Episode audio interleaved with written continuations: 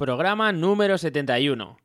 Las cuatro cosas en las que me fijo en mi primera cita SEO. Hola SEO, el primer podcast dedicado al posicionamiento web en buscadores.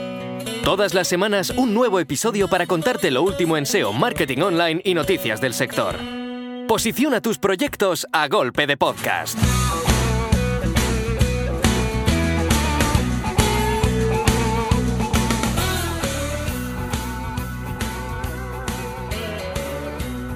Muy buenas a todos, ¿qué tal? Bienvenidos otra semana más al podcast dedicado al mundo del posicionamiento web en buscadores y a todo aquello que rodea al marketing online. Ya sabéis, estamos en Hola SEO.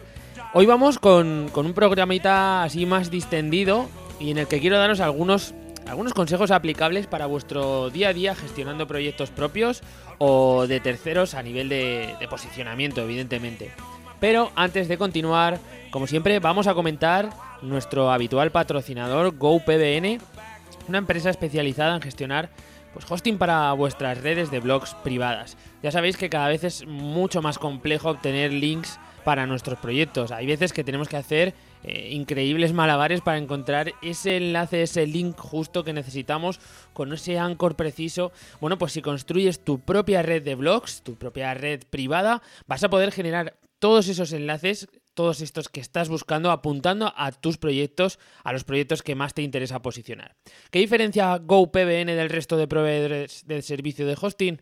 Bueno, pues esta empresa nos facilita tener todo junto en un mismo panel de control administrado desde, digamos, un mismo dashboard, ¿vale? Para olvidarte de todo ese rollo de renovaciones, hosting que van caducando por libre. Todo eso lo tendremos muy controlado gracias a GoPBN. Y muchos podéis decir, pero, pero bueno, esto no, no es algo que puede tener algo de riesgo, podemos ser detectados. Pues bueno, tenéis que estar tranquilos porque es que se trata de un servicio súper especializado, ¿vale? Que deja cero huellas. Y para todos aquellos que estéis interesados en generar vuestras propias PBNs, os recomiendo que os paséis por la URL holaseo.net barra PBN, ¿vale? Y así podréis descubrir todos los puntos fuertes que esta empresa os va a poder aportar. Y dicho esto, bueno, pues voy a necesitar vuestra opinión, como siempre, para seguir con el destino de este podcast. Porque vuelvo a ponerme en vuestras manos para saber ¿Qué es lo que más os interesa que realice? La periodicidad semanal del podcast está siendo prácticamente imposible por, por, motivos laborales y por otros motivos. Y bueno, como muchos ya sabéis, la generación de este programa pues me toma un tiempo de entre 4 y 6 horas, ¿vale? Son contenidos totalmente originales que, que preparo con muchísimo mimo para que programa tras programa sigáis estando al otro lado de los auriculares, ¿no? Por eso, hay semanas que, me resulta imposible dar con un contenido mínimamente aceptable ya que no tengo las horas necesarias, las horas que a mí me gustaría poder eh, dedicar a, la generación de estos podcasts. Por eso, y de forma totalmente temporal, los podcasts van a dejar de ser semanales y me planteo la posibilidad de sacar un contenido de forma mensual. Creo que con un contenido potente cada mes no tiene por qué ser un paso atrás, puede ser un paso adelante, ¿vale? Puede ser eh, generar contenidos más curados, más orientados hacia lo que realmente yo quiero, que es que cada uno de estos de estas piezas tenga un valor brutal para, para vosotros y no que sea un programa más el que, que vayáis a escuchar porque estáis haciendo tiempo para, para, esperar el autobús, ¿vale? Pero como todo lo que hago en Olaseo, quiero contar con vuestra opinión, ¿vale? Porque es algo que yo siento que tengo que hacer, pero no es algo que yo he cerrado.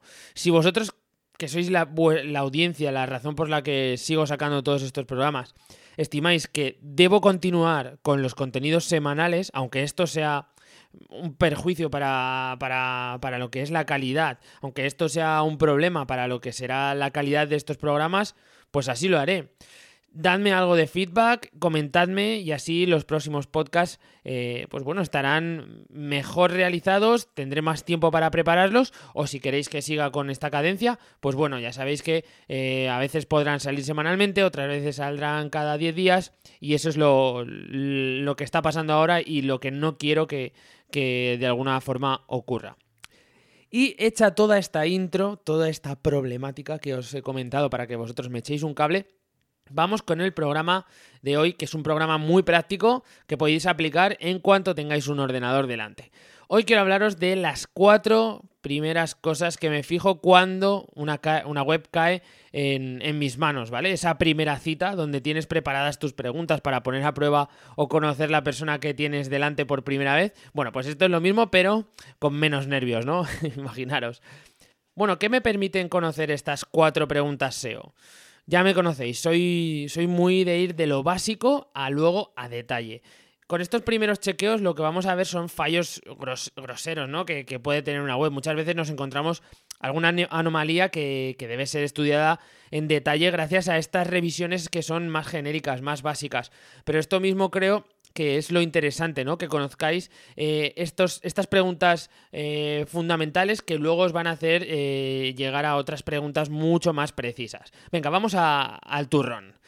Lo primero, la primera pregunta que hago o la primera cuestión que, me planteo cuando me llega a una web es eh, realizar un comando tan sencillo como el comando site. Seguro que muchos ya conocéis esta técnica, esto es un básico y ¿qué nos permite conocer? Bueno, pues aquí sacamos una información valiosísima sobre el dominio en cuestión que estamos analizando. Al colocar el comando site dos puntos delante de un dominio y realizar esta petición en, Google, el buscador nos va a devolver todas las URLs que están indexadas para este dominio. En la parte superior de los resultados, después de poner esta, esta petición, vamos a ver que eh, tenemos una cifra. Nos pone aproximadamente no sé cuántos resultados.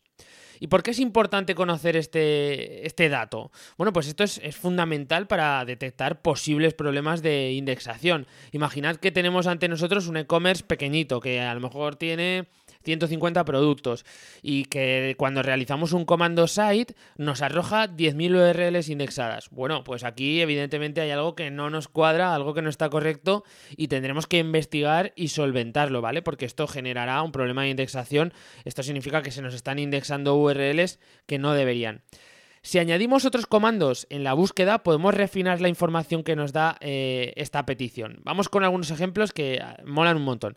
Si estamos navegando por una web que está en HTTPS, por ejemplo, eh, me interesa saber si tiene también URLs indexadas que no cuentan con el protocolo seguro, o sea, que tienen HTTP.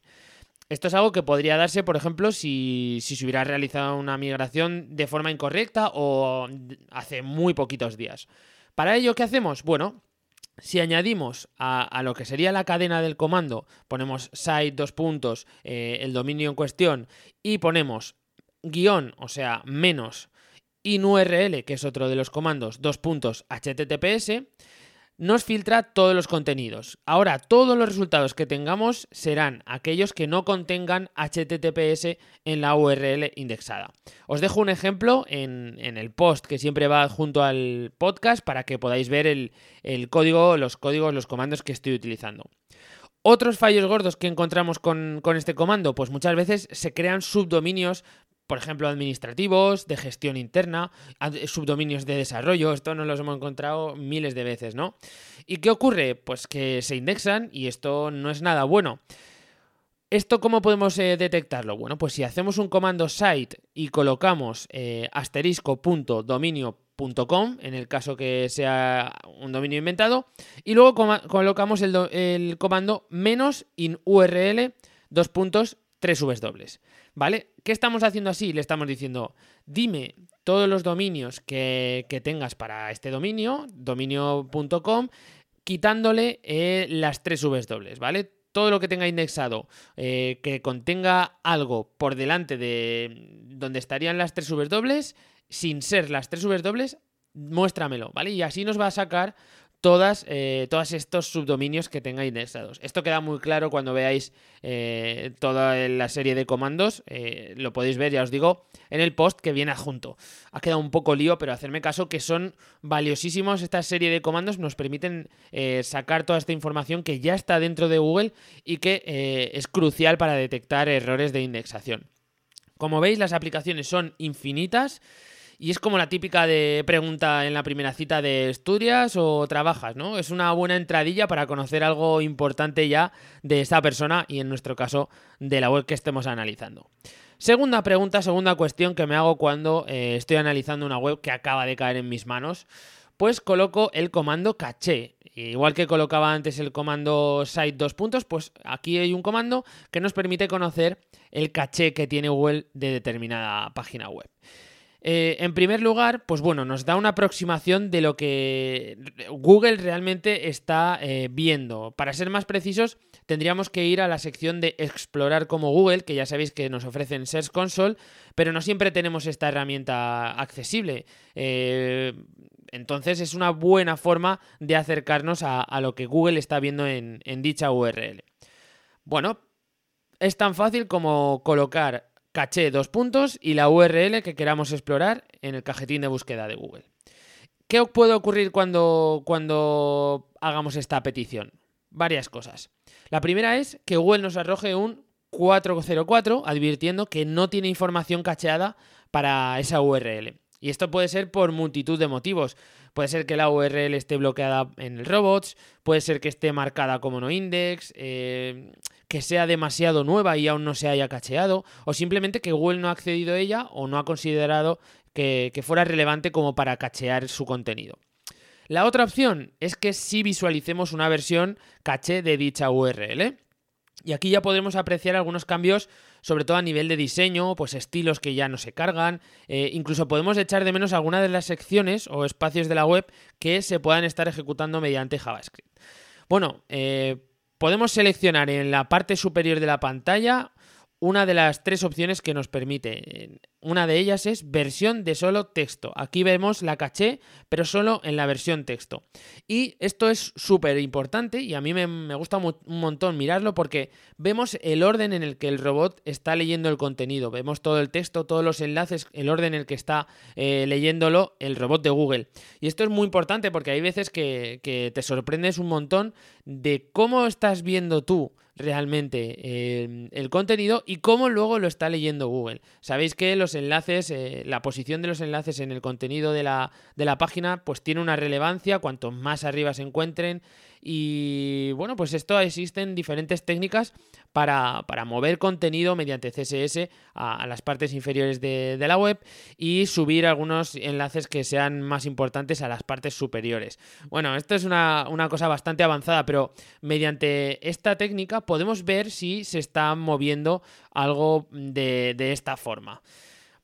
Además, dicho esto, que es una cosa bastante avanzada, eh, en el momento que revisas la caché y echas en falta alguna de las estructuras principales de la web, pues bueno, yo creo que eso merece la pena que nos metamos un poquito a investigar por qué no está apareciendo esa sección de la web eh, en, esta caché de Google, si es algo normal, si no es normal. Eso yo creo que será una, como una alarma, ¿no? Que, que nos permita pues detectar un posible problema. Bueno, ya hemos hecho dos preguntas muy importantes. Vamos rápido, vamos a pasar a la tercera pregunta. Aquí ya no es tanto una pregunta, sino es una revisión de los archivos que yo considero fundamentales o importantes cuando, cuando quieres pegar esa primera revisión. Bueno, pues son los primeros compases Seguimos sin tener acceso, por ejemplo, al servidor, eh, no tenemos acceso a Search Console, mucho menos a Analytics, y continuamos con, pues bueno, esa, esa visión eh, superficial, ¿no? Por así decirlo. Vamos a ver qué ficheros podemos acceder. El primero, evidentemente, ficherosrobot.txt. Todos conocemos este fichero, bueno, es una, es un fichero con una utilidad eh, clave, ¿no? Eh, permite el acceso eh, de los robots a, nuestra web. evidentemente, entre estos robots está Google. Bueno, pues en, el, en este fichero vamos a encontrar configuraciones de lo más variopintas, ¿vale? Con bloqueos lógicos y otros que a lo mejor no nos cuadran tanto. si encontramos, por ejemplo, disallow a carpetas de, de la web, ya nos hace ver que alguien se ha tomado la molestia en modificar este fichero o por lo menos que el CMS que estamos trabajando trae una configuración por defecto para eh, controlar la indexación, ¿no? Porque ya se conoce que tiene algún tipo de, de problema por indexaciones masivas de filtros, etcétera. Esto no quiere decir que, esté correcto, o sea, que veamos que hay alguna configuración, no quiere decir que esa configuración sea, correcta, ¿vale? Puede ser que la persona que haya, tocado, que haya estado tocando antes el fichero sea un cafre y esté bloqueando secciones importantes de, la web. Por eso eh, tenemos que revisarlo al completo, cada una de las líneas. A veces me he encontrado bloqueos de extensiones .js o .css son cosas que eh, Google ha recomendado en, multitud de ocasiones no hacer, ¿no? O incluso hemos encontrado bloqueos en WordPress a, carpetas que contienen pues archivos de imágenes, etcétera, que no deberían estar bloqueadas, ¿no? Abre bien los ojos y revisa por si acaso encuentras este tipo de configuraciones para, bueno, pues para detectarlas a tiempo y ver si tienen un, impacto negativo en, cuanto a la optimización de la web. Además, eh, en este fichero, pues bueno, normalmente encontramos el, enlace al sitemap, o sea que eh, si tenemos este enlace, pues genial, porque vamos a poder revisar otro fichero más eh, de los que yo considero fundamentales. ¿Qué es lo que suele hacer cuando tenemos acceso a, la URL del sitemap?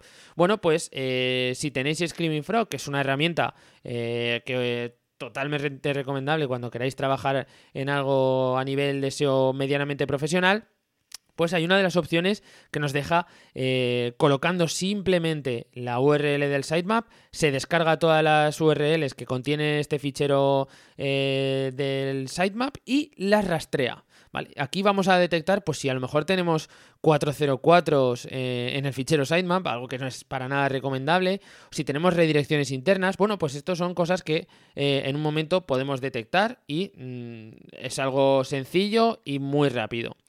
Y por último, aunque en esta parte, en esta última parte ya hemos echado un poco el, cable a las herramientas, pero para finalizar, yo lo que hago es utilizar otras herramientas un poquito más eh, avanzadas, pero también eh, son superficiales, ¿vale? No, son herramientas de, digamos, que, nos den información directa de la web, sino que son externas esto lo considero ya como, como algo no accesorio, pero sí ya eh, un poquito entrando un pelín más en profundidad. Cuando la cosa ya está más o menos encarrilada, ¿vale? Sacamos la artillería pesada y, bueno, pues eh, sacamos, eh, por ejemplo, una de las herramientas que, que yo considero más, más útiles en esta fase inicial es Ahrefs, ¿vale? ¿Por qué? Bueno, pues porque me permite analizar el perfil de enlazado que tiene dicho dominio, ¿vale? Y ya podemos detectar si está sufriendo algún tipo de, de, ataque mediante links de baja calidad o si tiene alguna penalización por enlaces spam, todo ese tipo de cosas que pueden afectarnos por nuestro amigo el pingüino. Y otra de las herramientas, lo que os comentaba, que ya hemos utilizado, pero que, considero muy, muy, muy útil, es Screaming Frog. Es un, es un fijo en esta primera cita, ¿vale?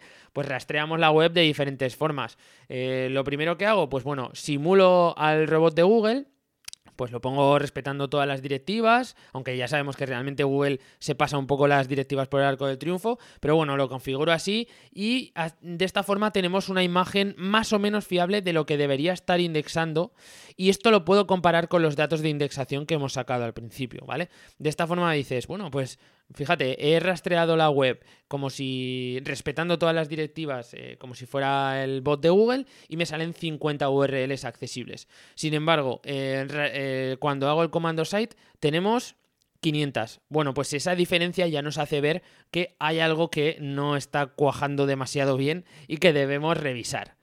Bueno, ya veis que hay un montonazo de formas con las que podemos trabajar. Eh, también podéis hacer un segundo rastreo con Screaming ya más completo, ¿vale? Aquí quitas todas las barreras que están frenando el crawler, incluso le das a ignorar el robot y de esta forma pues encuentras algunas URLs que quizá no debería estar rastreando el robot y sí lo está haciendo, cosas de estas. Ya, ya os digo que es una primera aproximación y sobre todo para extraer datos que a simple vista nos puedan chocar y, que puedan generar una, segunda fase ¿no? de investigación.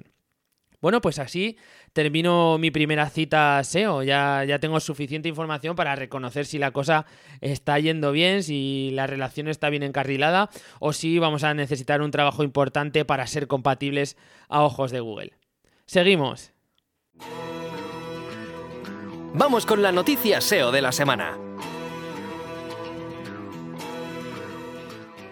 Bueno, y vamos con eh, esa noticia. Bueno, y más que una noticia, más bien nos acerco un recurso muy interesante para estar al día de lo que se va publicando en el, en el panorama de SEO nacional e internacional. estas publicaciones en blogs que, yo considero muy interesantes para estar pues al día. Ya sabéis que para, para conocer la actualidad y el panorama en cuanto al, a la optimización en buscadores, eh, tenemos que estar constantemente mm, onteando el horizonte y buscando información eh, pues nueva, novedosa. Vale, pues ¿qué, os traigo? Bueno, os traigo, os quiero presentar una lista, se llama TLDR Love. Es una lista de correo que, que si te suscribes ya quedas enamorado. Llevan como creo que son dos envíos realizados y de momento me han sorprendido, pero además para bien, ¿eh? porque el contenido que te envían es muy bueno. Y dirás, bueno, pero, pero ¿qué es esta lista? ¿Qué es lo que te manda esta gente? ¿no? ¿Qué, ¿Qué tienen esos correos? Bueno, pues lo que recibes cada semana es un resumen de una selección de post con temática SEO, marketing, eventos del sector, UX, ASO, ¿vale? Todo súper bien concentrado y eh, con el enlace dispuesto para que puedas ampliar la información en el caso que estimes oportuno que ese post te va, te va a ser útil, ¿vale? Para suscribiros, pues simplemente visitáis la página web eh, http dos puntos barra barra tldr.love.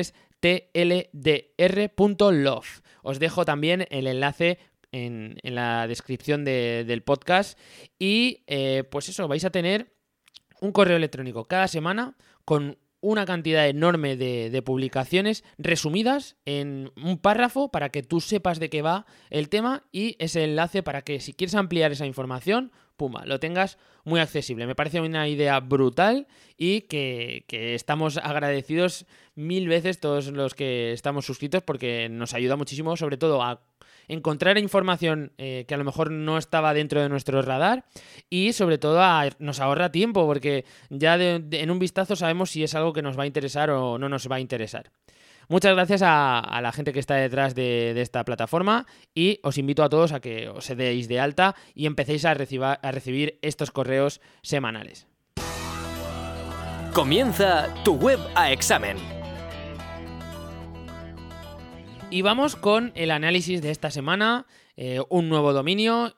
Si os parece bien, pues vamos a utilizar los pasos que hemos comentado al principio del programa, de esa primera cita SEO, bueno, los vamos a utilizar con la web que analicemos hoy. Nos manda eh, Octavio Redondo su web, que es eh, clubdelcava.com.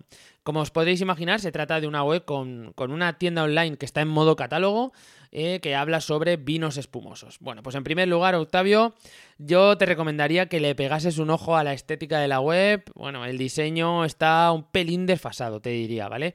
No tiene nada que ver con SEO, pero es la primera impresión que me ha dado cuando entraba a la web y, ya me lo he dejado anotado para comentártelo échale un ojo a ver si puedes modificar esta, eh, porque veo que es, que es Joomla, a ver si puedes modificar esta plantilla o si no, pues pasarte a, otra plataforma que te permita moverte en cuanto a diseño de una forma más, más ágil.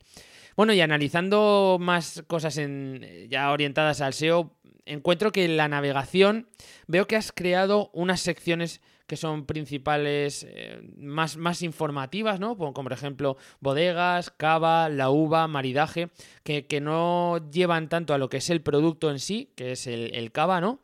Y entiendo que esto es la web original, ¿no? La, web que era un dominio más informativo, pero después cuando le has integrado lo que es el PrestaShop, que es lo que me comenta, em, pues claro, aquí ya creo que habría que haber hecho una reestructuración de los contenidos y no tanto una web que funcione con dos pilares, sino una web completa en la que se integre de, una forma correcta la navegación eh, para acceder a todo lo que son los productos, aunque estén en modo, catálogo, y la información más genérica de, lo que es la temática de, cava, bodegas, etcétera, ¿no?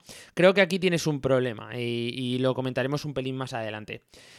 Más cosas, si hacemos clic en el botón tienda, que es el que nos lleva a la subcarpeta eh, donde tienes el PrestaShop, veo que es también un plantillazo, es el plantillazo por defecto de Presta. Ya son cosas que, ¿sabes qué pasa? Que, como lo veo muchas veces, el plantillazo de PrestaShop son cosas que ya te tiran para atrás.